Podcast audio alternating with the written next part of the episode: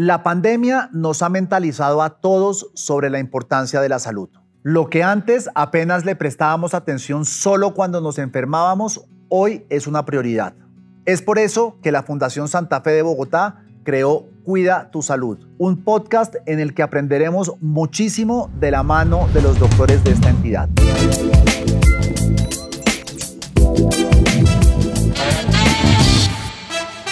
En este episodio, tal y como nos lo sugirieron algunos de ustedes, vamos a hablar sobre hombro y codo, dos partes del cuerpo fundamentales para el funcionamiento de nuestras manos, que es lo que más utilizamos en nuestro día a día. Y con nosotros va a estar el doctor Guido Fierro, ortopedista y cirujano y jefe de la unidad de codo y hombro de la Fundación Santa Fe de Bogotá. Bienvenido a Cuida tu Salud, doctor Fierro. Muchas gracias, Diego, por esta invitación y gracias a todas las personas que están escuchando este podcast que estoy seguro les va a servir para su vida en este momento y para los planes que tienen hacia futuro cuando inicien su vida deportiva. Bueno, doctor, arranquemos y es con la siguiente pregunta. Yo soy tenista, no muy bueno, juego tenis de manera ocasional y hace unos meses me empezó un dolor aquí en el hombro y el dolor va y viene, a veces duermo con molestias, otras veces no, me aplico una crema de esas de calor y le comento a mi señora y mi señora me dice tranquilo que eso se va a ir, pero yo siento que eso no está bien. Sí, siente que no se va a ir. no, siento que no está bien el hacerle caso a mi señora. Ah, ok, ok. No, digamos es normal sentir dolor, digamos, es, es parte de la vida y ciertos dolores que uno puede tolerar, pero hay cosas que ya llaman la atención cuando inicia el dolor y es uno si inicia de forma súbita y es decir que haciendo un movimiento, haciendo un ejercicio eh, uno siente un desgarro, uno siente un dolor, un pico de dolor. Ahí eso ya, ya es un signo de alarma. Y otro signo de alarma puede ser que el dolor no se vaya. Digamos que después de jugar su partido de tenis, por ejemplo, y usted llega a la casa un día y se siente un poco dolorido, nada del otro mundo, y, al otro día persiste el dolor y otros dos o tres días persiste el dolor, ya esto se convierte en otra bandera roja, un signo de alarma que debería hacernos consultar. Pero vuelvo y insisto, los dos, eh, las dos eh, puntos rojos, digamos, las dos banderas rojas que yo le diría a las personas que estén pendientes con su dolor en el hombro o en el codo y es uno, en el momento como aparece, si es en un gesto, en un gesto deportivo, en el tenis, que es su pregunta, o si el dolor persiste después de un par de días. ¿sí? Es normal que todas las señoras dicen tranquilo, tranquilo, el dolor se va a ir, a todos nos, lo dicen, pero, pero no siempre pasa. Entonces, eh, si uno sigue esas dos pequeñas eh, referencias, puede encontrar un dolor que realmente nos haga consultar. ¿Los problemas de hombro y codo se dan solamente por golpes? Uno siempre piensa que tiene que ocurrir un trauma para que algo cambie en su cuerpo y no necesariamente es así. Uno puede dividir estos dolores o la aparición de los dolores en varios grupos. Uno, evidentemente, el traumático, y es cuando la persona está bien, no tiene nada, y hay una caída, hay un traumatismo de algún tipo, hay algún movimiento extremo que lleve a que se lesione algo en el hombro. Ese sería como el primer grupo, pero hay otro grupo de enfermedades que pueden suceder por efectos del paso del tiempo, ¿sí? que son lesiones degenerativas en el hombro que no necesariamente eh, requieren un manejo eh, quirúrgico, incluso tratamiento algunas veces, pero que sí son producto de que el cuerpo va envejeciendo, se va perdiendo la elasticidad de los tendones en el hombro, eh, se va perdiendo las propiedades del cartílago en el hombro y eso lleva a enfermedades. Entonces, de, forma sencilla y práctica, yo podría dividir esta, esta causa de dolor en el hombro en dos grandes grupos. La traumática, como ya lo mencionamos, y la que es producto de la edad, ¿sí? de, de la degeneración de los tejidos. Permítame detenerme ahí. Usted está hablando de hábito de vida, de estilo de vida. ¿Cómo influiría el estilo de vida en mi movimiento de codo y hombro?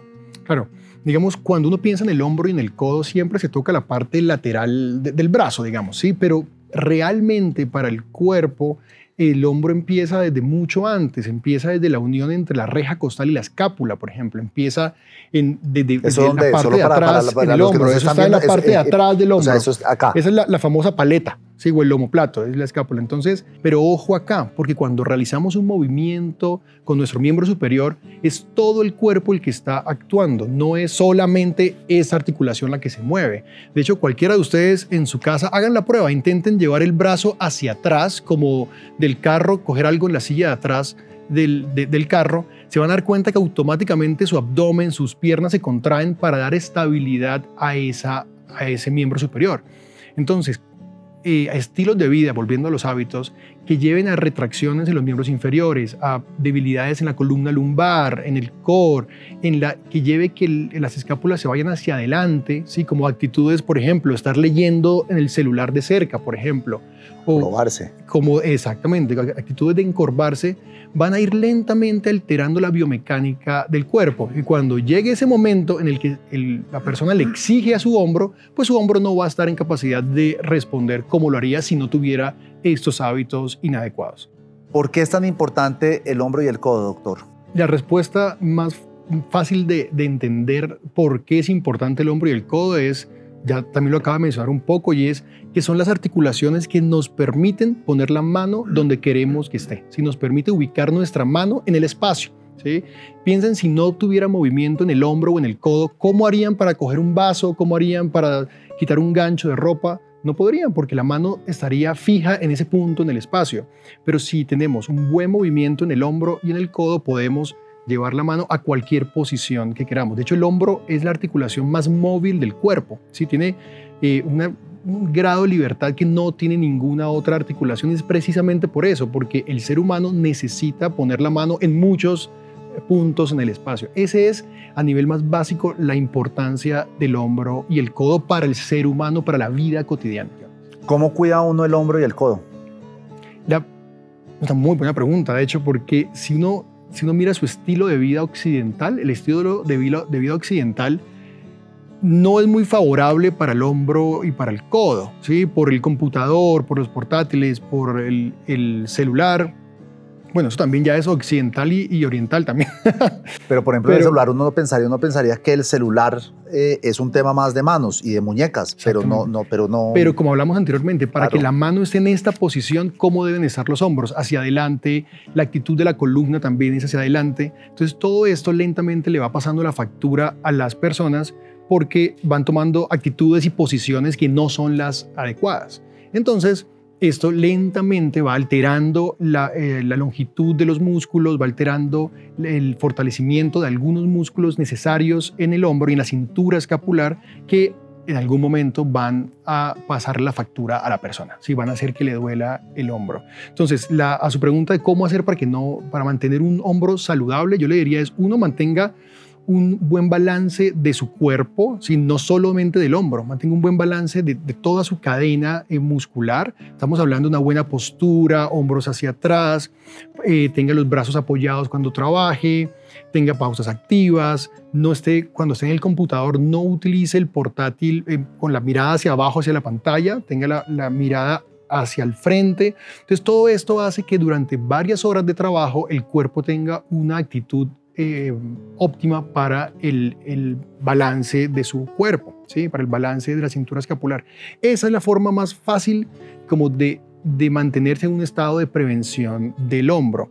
Por supuesto, hay otras que son mantener los arcos de movimiento completos, de vez en cuando levantar los brazos completamente, tanto hacia arriba como hacia atrás, hacer fortalecimiento de los músculos del manguito rotador y de la cintura escapular, los que están alrededor de la escápula. Ahí, ahí discúlpeme, pero ya que estamos en video, levantar el, cuando usted dice es levantarlo completo, ¿es así o es otro tipo de ejercicio? Digamos que el hombro uno lo puede dividir en, las rotaciones, eso es elevación completo, eso es rotación externa máxima, es decir, como alejando la mano del cuerpo. Pero ¿y, con el codo pegado al cuerpo? ¿o con el codo, uno posiciones con el codo pegado al cuerpo y la otra es con el brazo hacia atrás, ¿ok?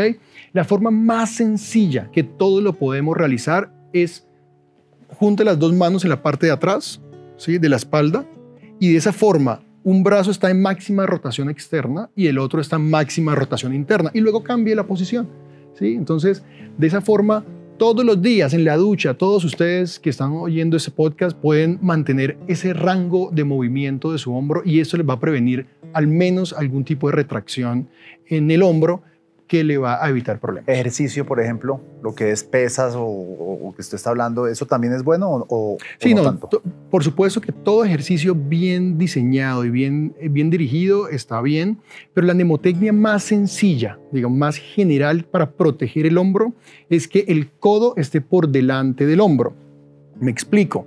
Cualquier movimiento, ejercicio, máquina que a ustedes se les ocurra, simplemente piensen en dónde está el codo con respecto al hombro. Si el codo está hacia atrás del hombro, está en la parte posterior, los tendones del manguito rotador van a cambiar su vector, ¿sí? van a cambiar su dirección y esto los pone en riesgo. Pero si el codo está por delante del hombro, esto va a hacer que la línea de tracción de estos tendones sea eh, mucho más favorable para ellos y evita algún tipo de lesiones. Todos queremos, eso es, es normal, por, la televisión, por los medios, vemos gente haciendo cosas extremas y uno quiere hacer eso, pero, pero es, es, difícil que una persona pase de no hacer nada a hacer ciertos ejercicios extremos sin tener algún tipo de lesión. Entonces no se preocupen, mientras mantengan el codo delante del hombro en sus ejercicios, van a tener un grado de protección. Eso es eh, general, por supuesto hay excepciones y hay detalles en el movimiento, pero, pero una forma fácil de recordar cómo proteger mi hombro es eso, el codo por delante del hombro. Doctor, entiendo que el último recurso para curar una lesión de codo y hombro es la cirugía, pero hay veces que es necesaria, que no se puede hacer otra cosa. ¿Cuándo es ese momento?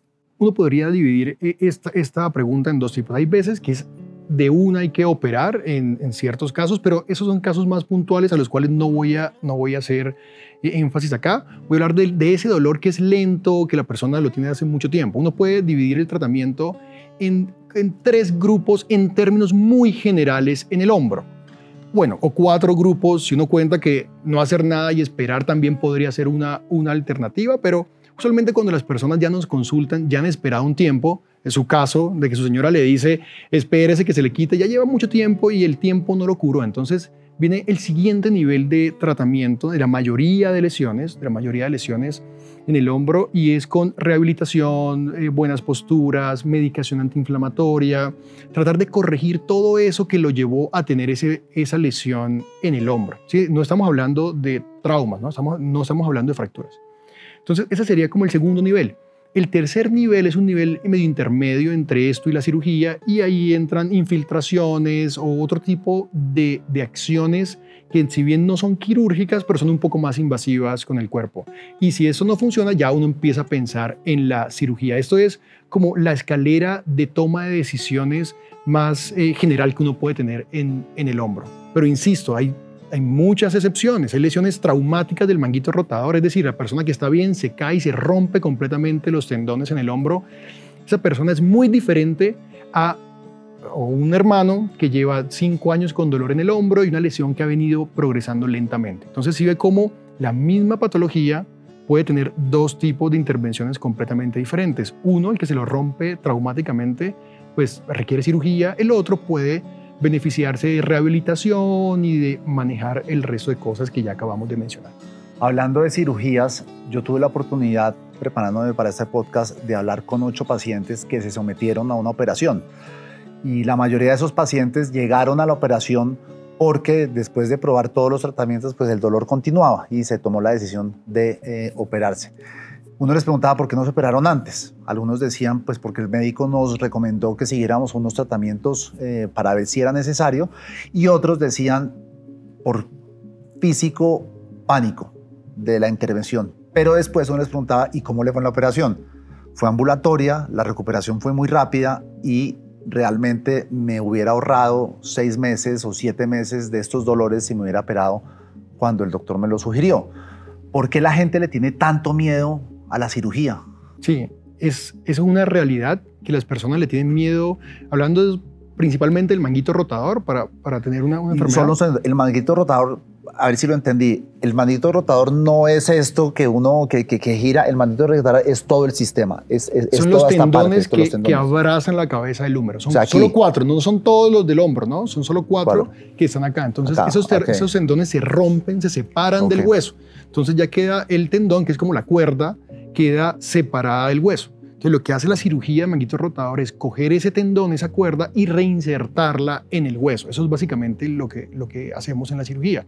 Pero digamos, yo podría como eh, agrupar un poco su pregunta en, de por qué a la gente le da miedo. Entonces, antes de responder por qué a la gente le da miedo, miremos qué hace que a las personas les vaya bien o les vaya mal con la cirugía. Y por supuesto, como en todo, al que le va bien en la cirugía, pues no habla mucho y el que le va mal habla muchísimo de que le fue mal.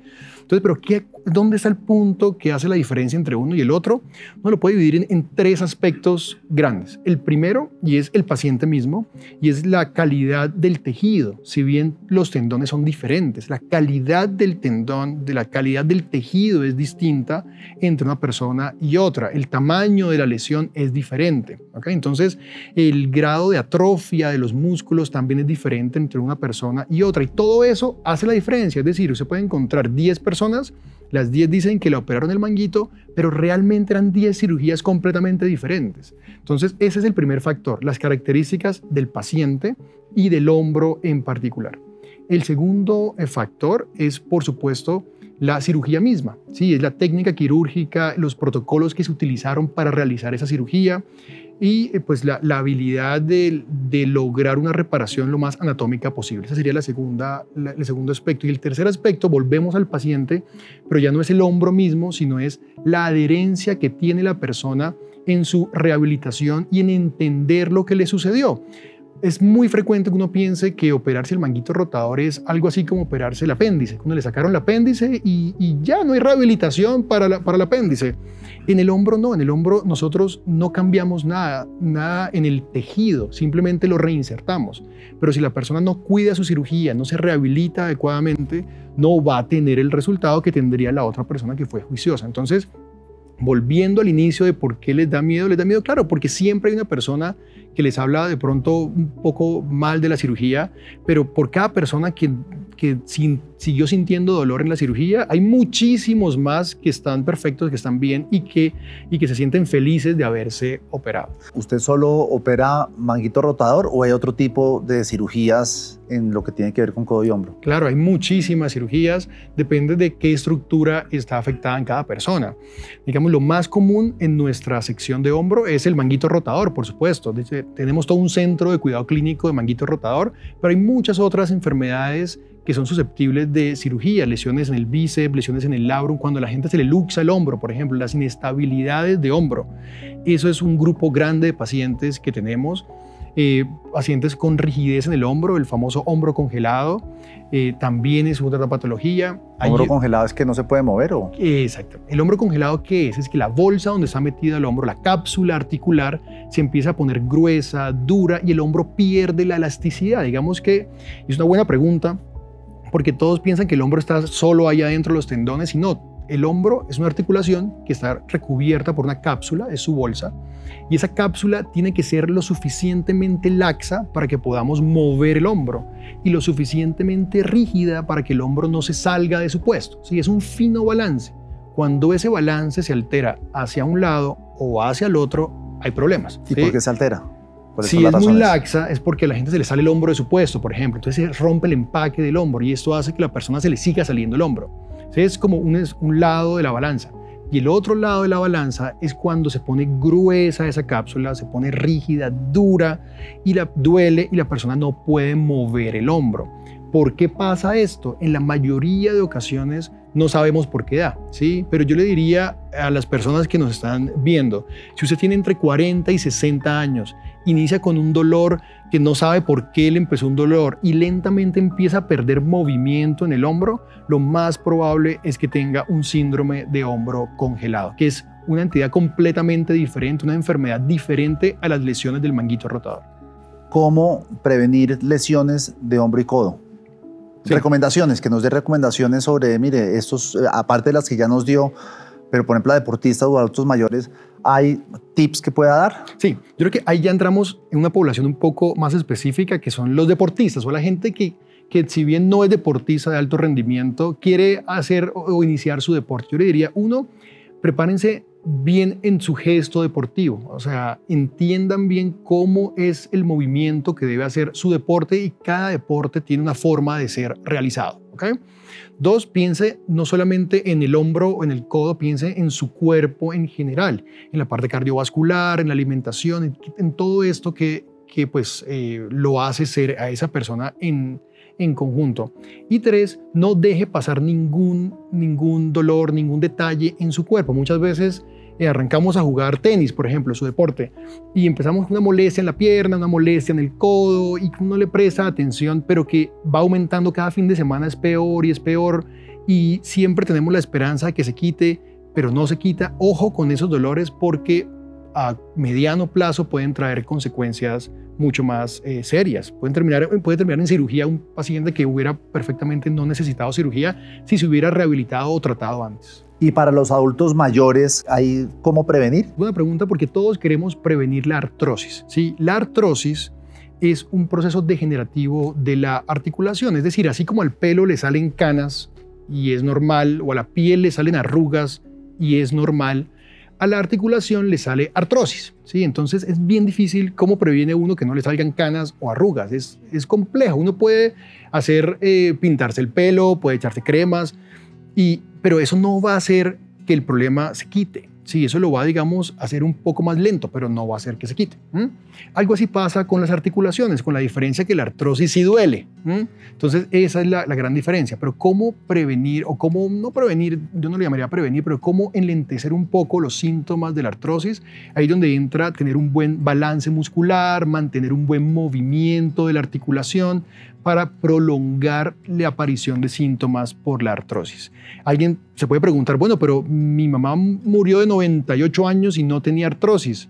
Sí, es cierto, hay personas que les da artrosis mucho más temprano en la vida que a otras. Así como hay gente que le sale canas más rápido que a otras. Pero entonces a todo el mundo le da artrosis? En principio, no. Ojo, hay personas que se mueren sin artrosis, pero ¿qué pasaría si esa persona sigue viviendo más tiempo? Eventualmente pues le daría. Eventualmente le podría dar. O sea, es decir, la artrosis no es una enfermedad. La artrosis es un proceso degenerativo del, del ser humano. Estamos hablando de la artrosis eh, primarias, sin fracturas, sin golpes. Por supuesto, si una persona se fractura, se rompe todo el hombro y daña el cartílago, ya le va a dar artrosis, pero es una artrosis distinta, es una artrosis porque lo perdió de forma aguda y traumática en algún momento de su vida. ¿Por qué la unidad de codo y hombro de la Fundación es tan reconocida a nivel regional?